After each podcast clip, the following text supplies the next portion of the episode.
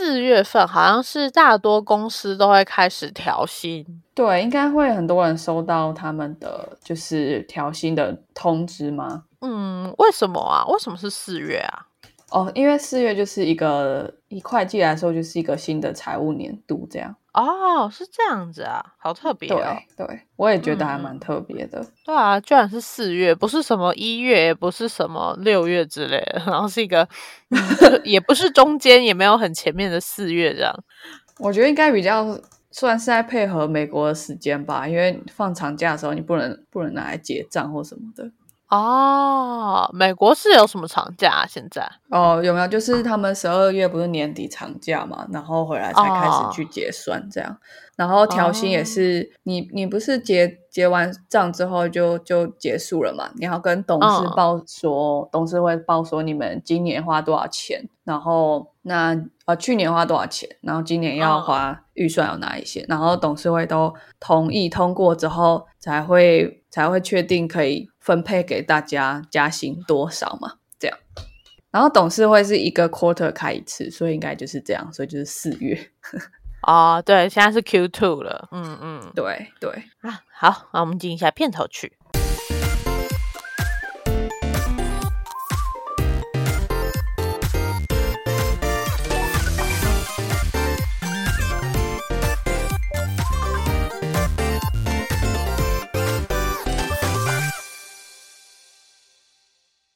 我不知道我老的时候世界会不会爆炸，但我知道再不说出来我就要爆炸啦。我是 Alex，我是炫。哦，最近真的很多新闻跟年终的时候一样，就是一家一家公司又开始开奖了。对对 对啊 啊！那大家有没有想过，就是我不知道，我很常想，就是加薪好像还不如跳 槽。与其在公司待第二年、第三年，还不如就是做了一点成绩之后就可以换一间公司这样。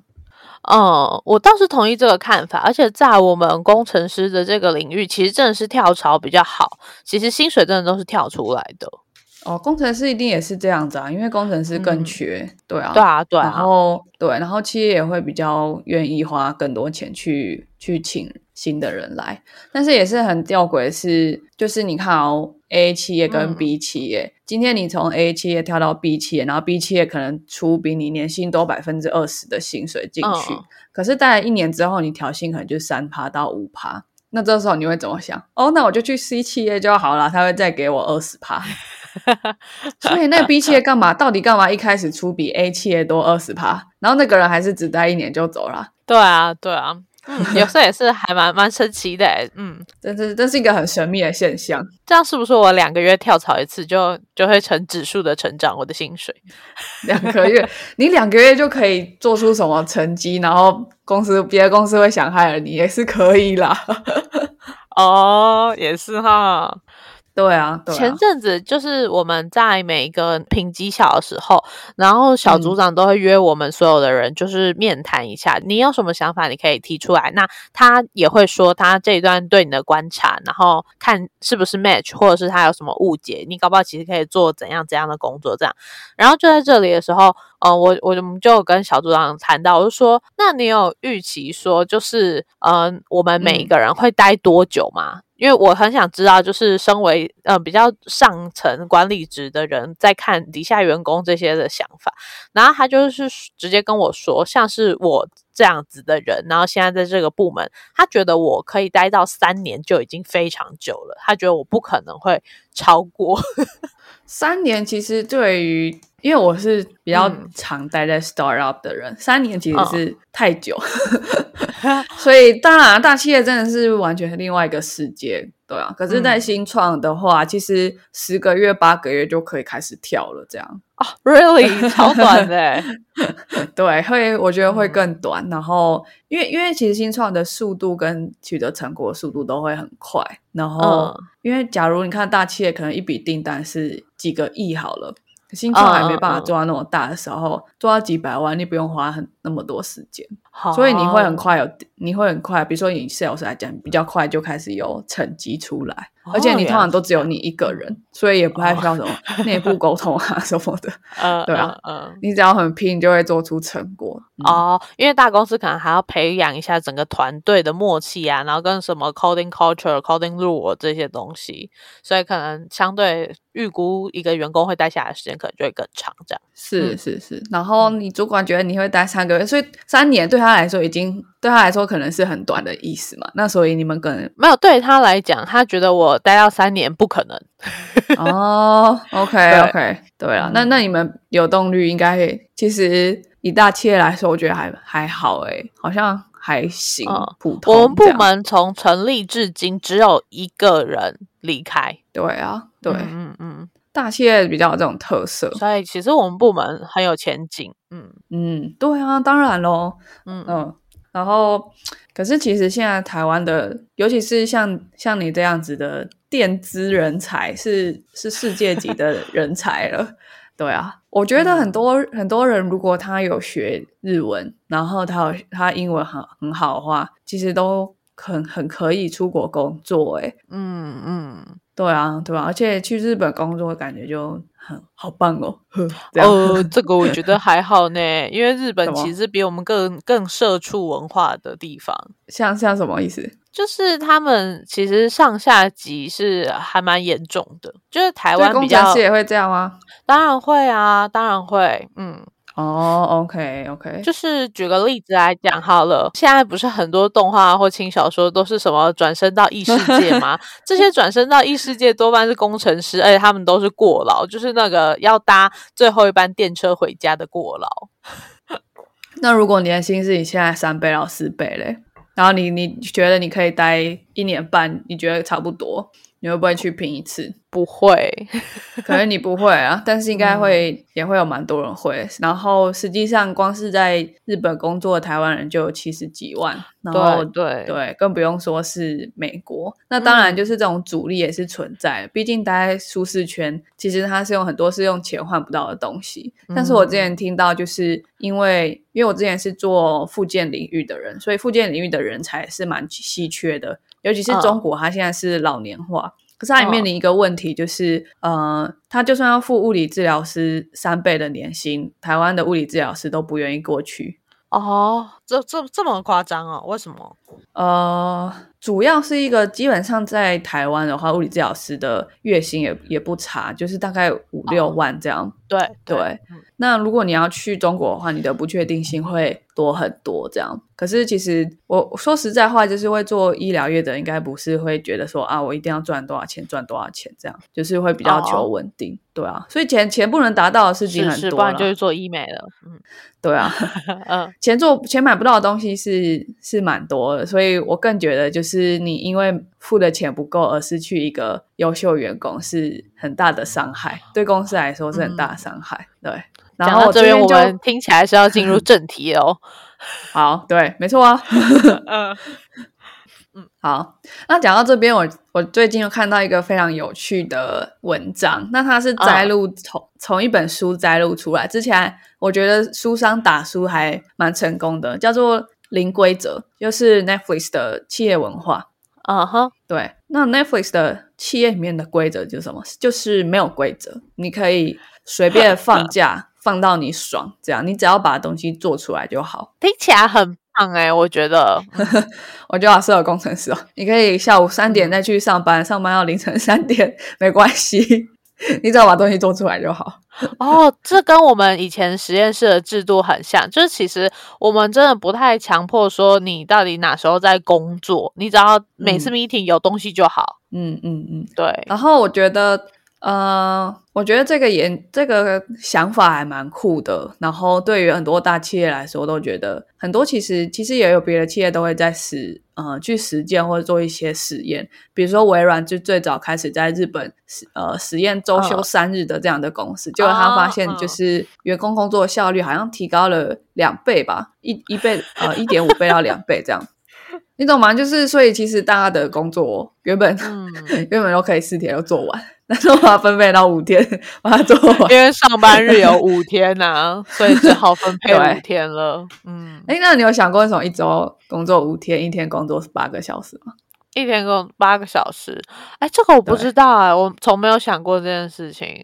就是那个汽车公司福特，他开始做生产分工的时候，然后他设计出来的。他觉得就是一定要一周工作五天，所以是一天三班制的意思吗？那个时候，那个时候应该还没有发明轮班。你看，就是在福特之前，就是一个产品，比如说一个引擎，那就是一个技师他从头开始做到尾。可是福特发现这件事情可以变得更有效率，所以他就分成几个人负责组螺丝，然后几个人负责做什么事情，把它分工下去，这样，让它的产能就变很大，而且它可以干很多工厂。因为其实一个技师要把东西从头到尾做出来，他需要很多技能跟经验的累积。可是如果你只是锁螺丝的话，那你第一天跟第一百天都是一样的，你你都可以做得很好，这样，因为它没有什么成长曲线在里面。所以从那个时候才开始出现一周工作五天，一天八小时，那就是福特觉得最有效率的工作方法。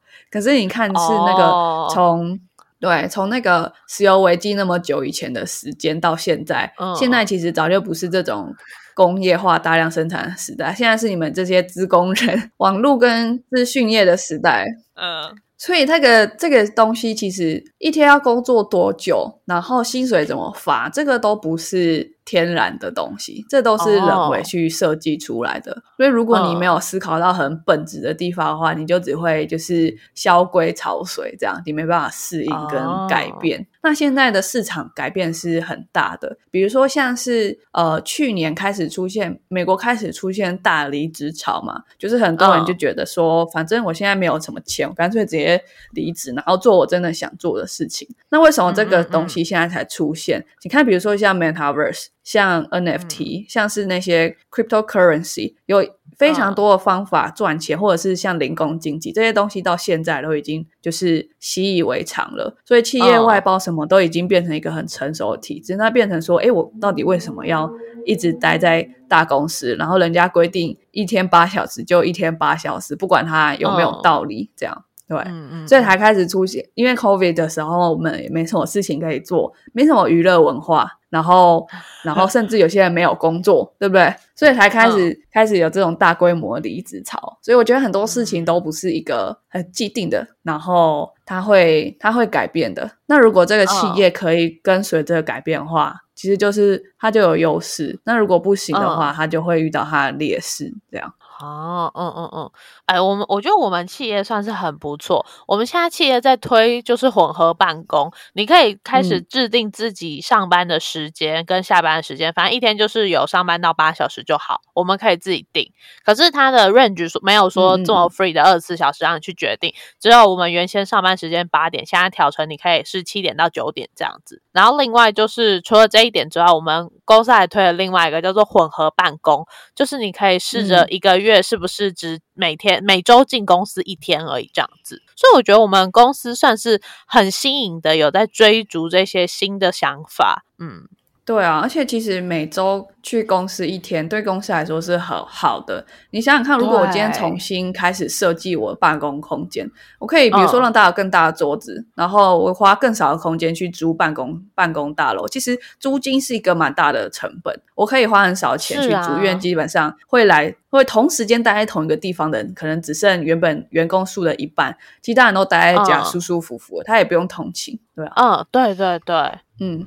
好，但是我们回回过头来去讲，就是所以这个薪资的制度，它一开始是怎么样的，然后以及它为什么、uh, 它为什么现在不是很管用？嗯哼，好，其实应该多数人都大概知道，说加薪台湾的话啦，加薪可能就是零趴到到三趴五趴，除非是一些是一些比较呃，我不知道哎、欸，比较蓬勃的产业嘛。除了那些很 outlier 之外，嗯、大部分就是大部分就是我刚刚讲那个做法。我们今年花多少钱去发薪水？哦、那这个薪水可能比去年多了三趴，那这三趴就会是当帮其帮所有员工加薪的方法，加薪的那个 package，、哦、它就是一整包。所以，假如我今天这一整包有一百块好了，然后我有我有四个员工，那如果那如果有一个员工高于二十五块，那代表其他员工就会少到他少拿他的那二十五块。可是问题是，今天这个员工拿了二十五块，他我刚刚前面讲嘛，他跳槽可能可以拿两倍到四倍，五十块到七十五块。那如果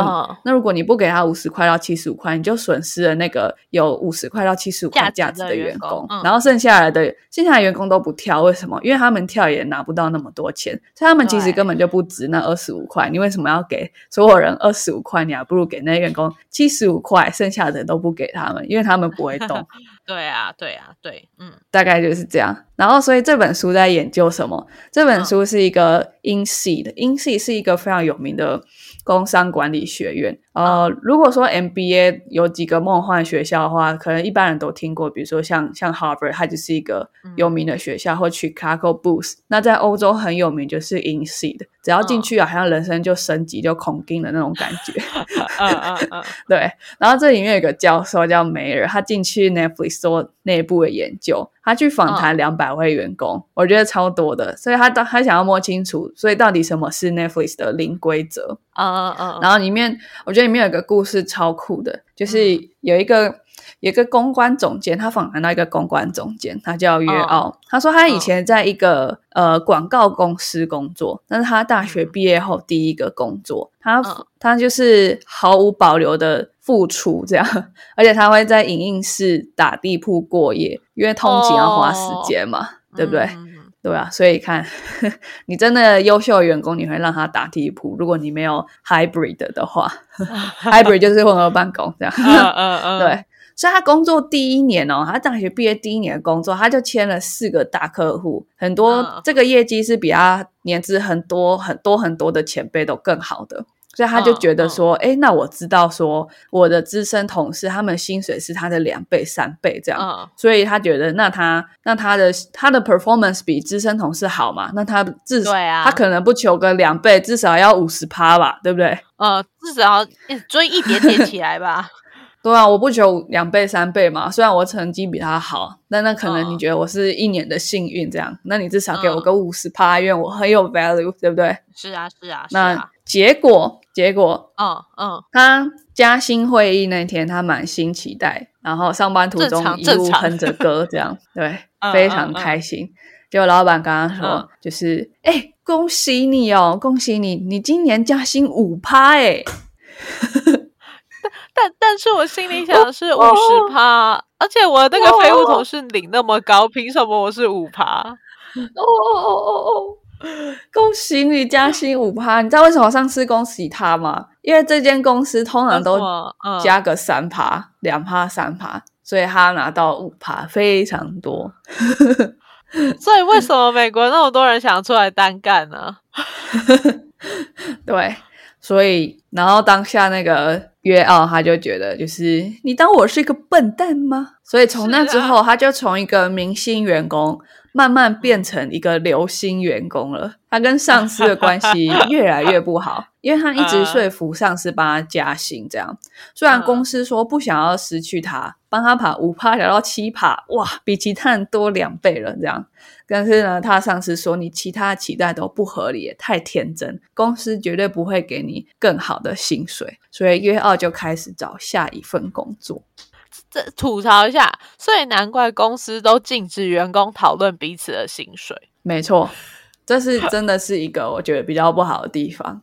是啊，但是但是员工其实也有反制的方法，就是你要跟别人聊，别人愿意的话也是可以。然后如果你建立很好的 network 的话，那公司发生什么事情，风吹草动，你基本上都会知道。那我觉得尤其呃，我不知道大公司，但我觉得尤其是比较有规模一点的。新创可能已经募到 B 轮、C 轮，想要 IPO 的时候，这时候非常关键，因为因为公司如果继续营运的好，这是一个转捩点，它就它就上市了，你的股票你就从你可能那时候认股一股十块，然后上市只有一百块嘛，你就赚一百块，而且你可能认一万股，那你就赚一百万。那如果完全没有的话呢？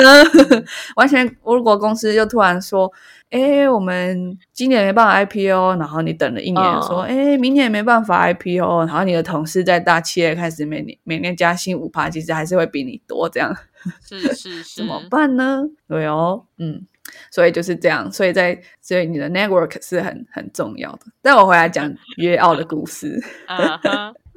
所以那个教授他研究到约奥这个个案的时候呢，他就他就写一个注解啊，他就说，其实虽然约奥只有工作一年，他年资只有一年，可是他的成长已经让他对公司是更有价值的。可是其实一个人才在市场上不会永远都是属于你这间公司的。他现在为你效劳，不是因为你是他爸爸妈妈吧？应该是因为 他，嗯，他期待自己有成长，他期待自己有成就，所以每个人工作都是为了自己。如果一个领导者不能知道这件事情的话，那才是真正的天真，因为他接下来 也会被对，呃，也会对竞争对手来说更有吸引力。这样是是是，对。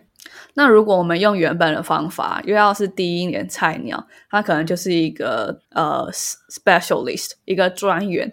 专员这些 title 其实都跟薪资的额度等级调的呃放绑在一起。所以，假如你是一个专员，你可能假设啊，你可能月薪就是三万，那最多就是到五万。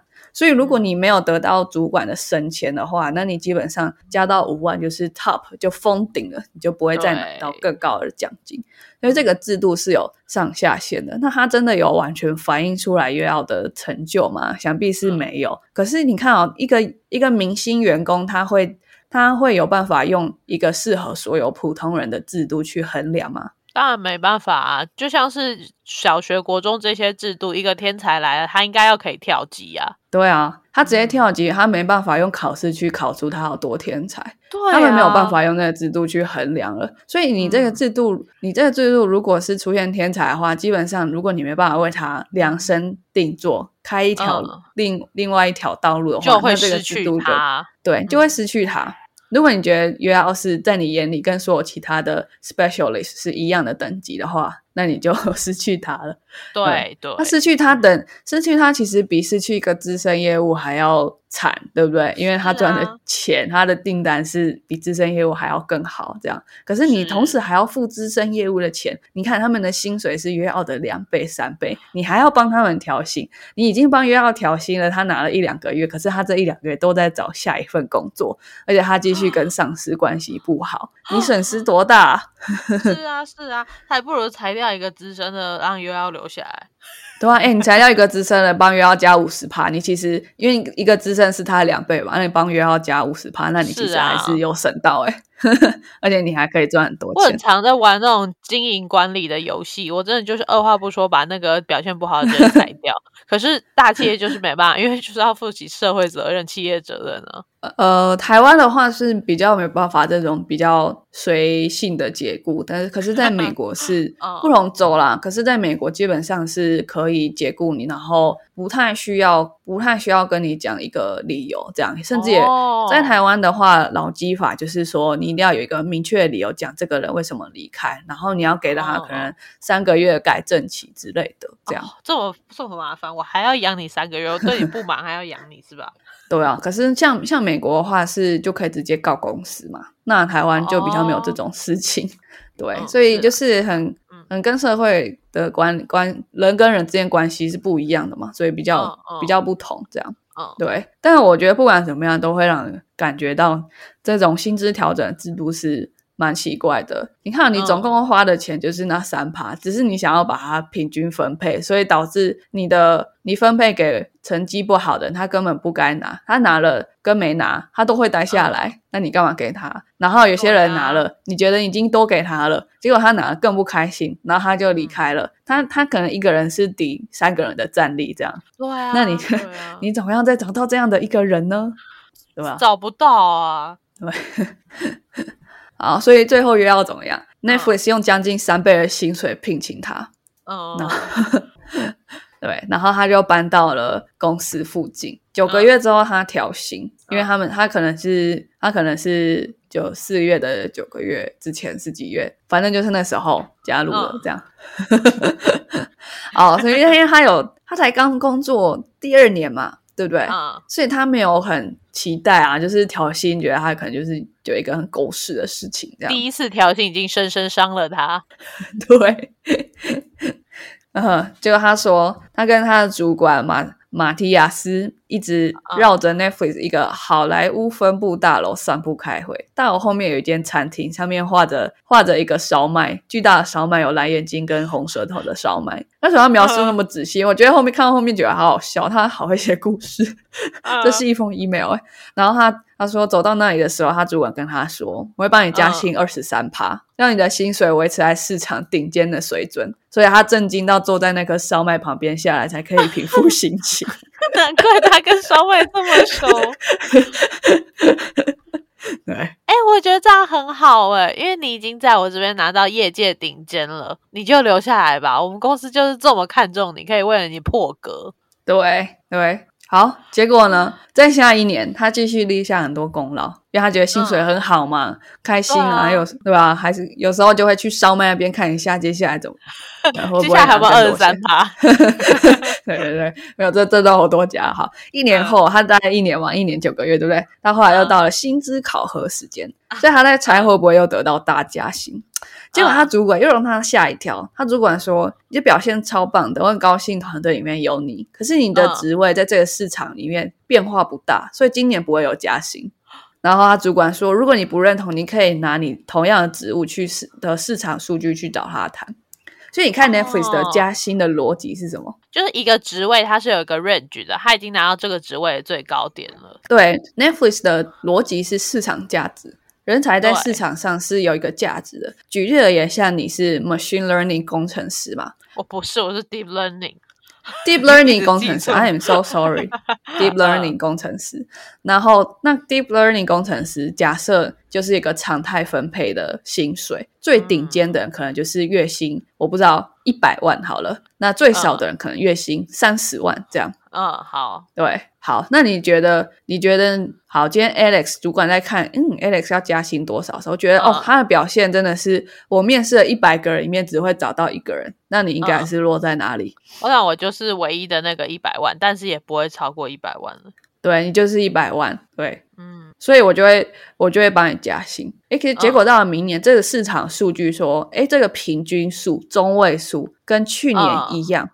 或者是减五趴，可是我会帮你减薪嘛，因为你没有表现不好。那那我就会跟说，跟 Alex 说，Alex 你今年没有加薪，那为什么 Alex 没有加薪？因为我不用多花钱啊，Alex 不会走的，他在这边其实还是有把他留下来的地方，他有他的团队，对不对？他有正在进行的 project，然后他也对公司未来是有期待的，这些东西都已经足够把他留下来。你只要不要让钱变成让他觉得该离开的借口跟理由就好了。嗯，对。哦，那嗯，我好像有一点理解公司的这个想法了。嗯，难怪真的会有奖金，就是每个季每个季会有绩效奖金。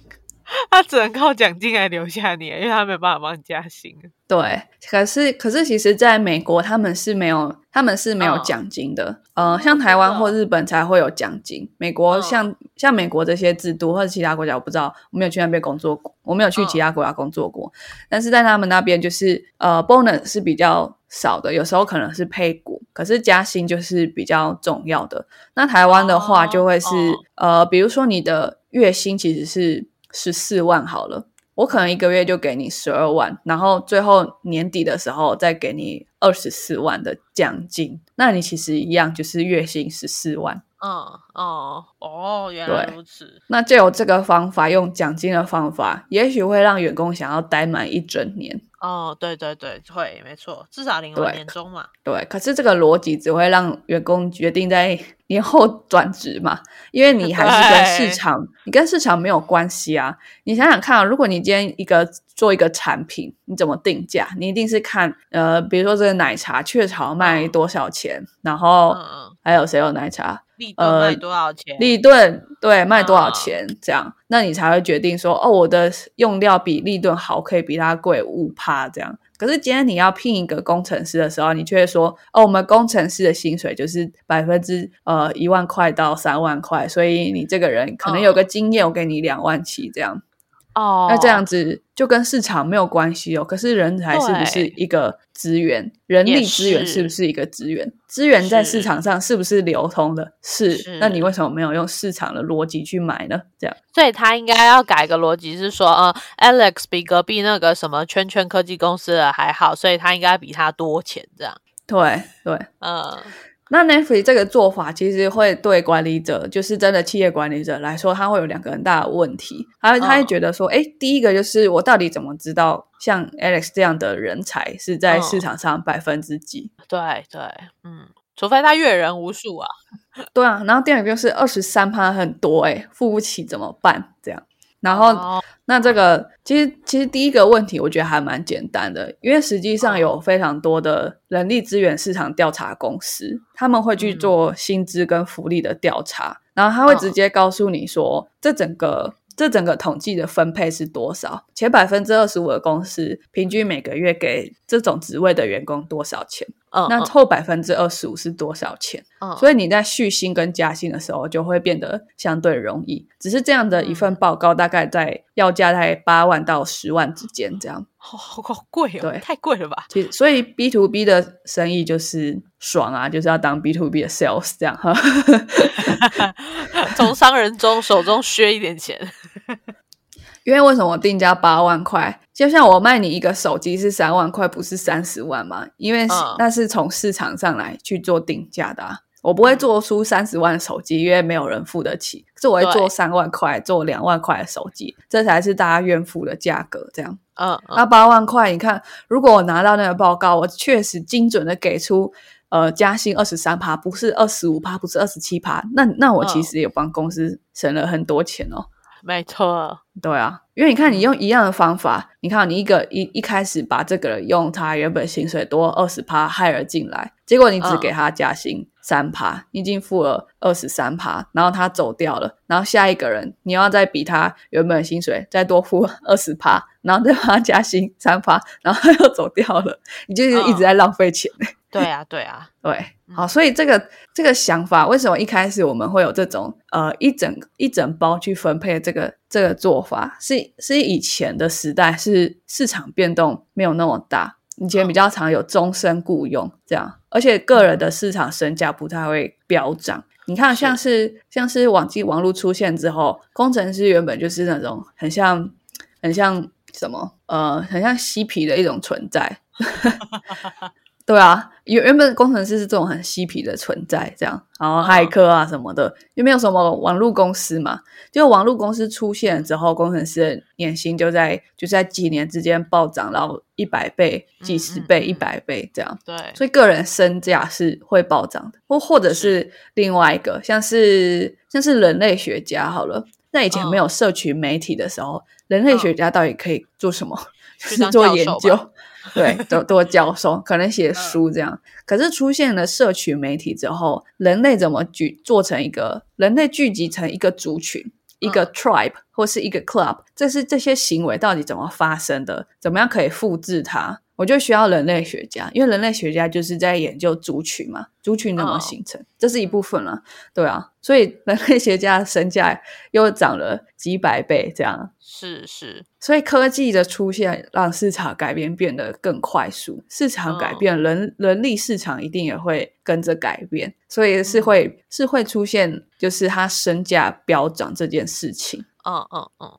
对，所以首先就是第一个，主管要了解这个人在市场上的价值是什么。可是其实对于我们工作者来说，你不应该有人比你或你上司更了解你的市场行情。你有上网去一零四看过你的工作大概平均薪资是多少吗？那你有想过别的产业同样的工作，比如说是 marketing，薪资是多少吗？那你看完之后，你会不会想要换一间换一间公司，或者甚至跳一个产业去提升你的价值呢？那如果你发现你是你拿的居然是后百分之二十五的二十五的薪水的时候，你会跟公司争取加薪吗？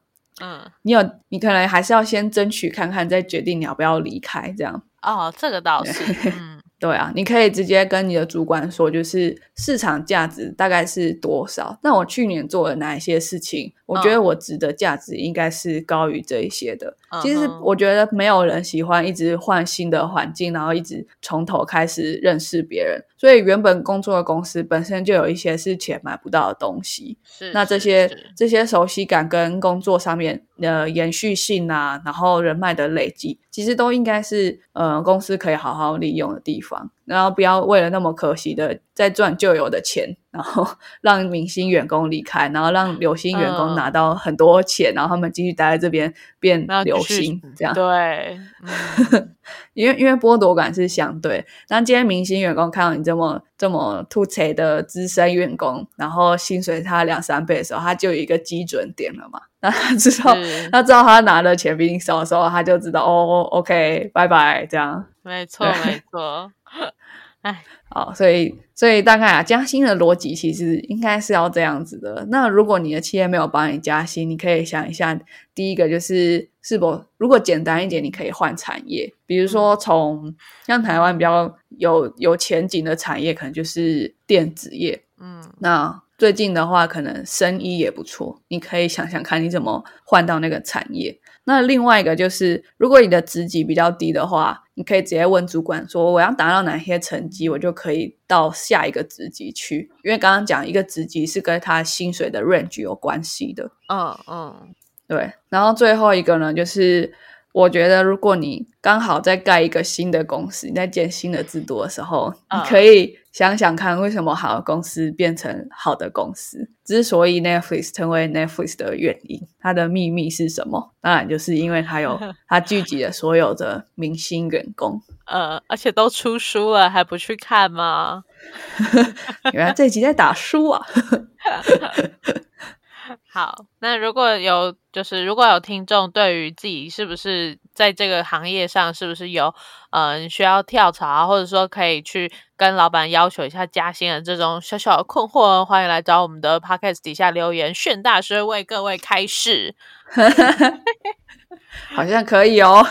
哎，对啊，都调查了这么多，嗯，而且你也是一个嗯跳槽中的翘楚吧。我喜欢，我喜欢跳来跳去。我是个兔子，我不喜欢面试，面试很恐怖。不会啊，现在试训面试不是很快乐吗？哦，真的，真的。好，那我们今天的 podcast 就到这边啦，那我们下次再见喽，拜拜，拜拜。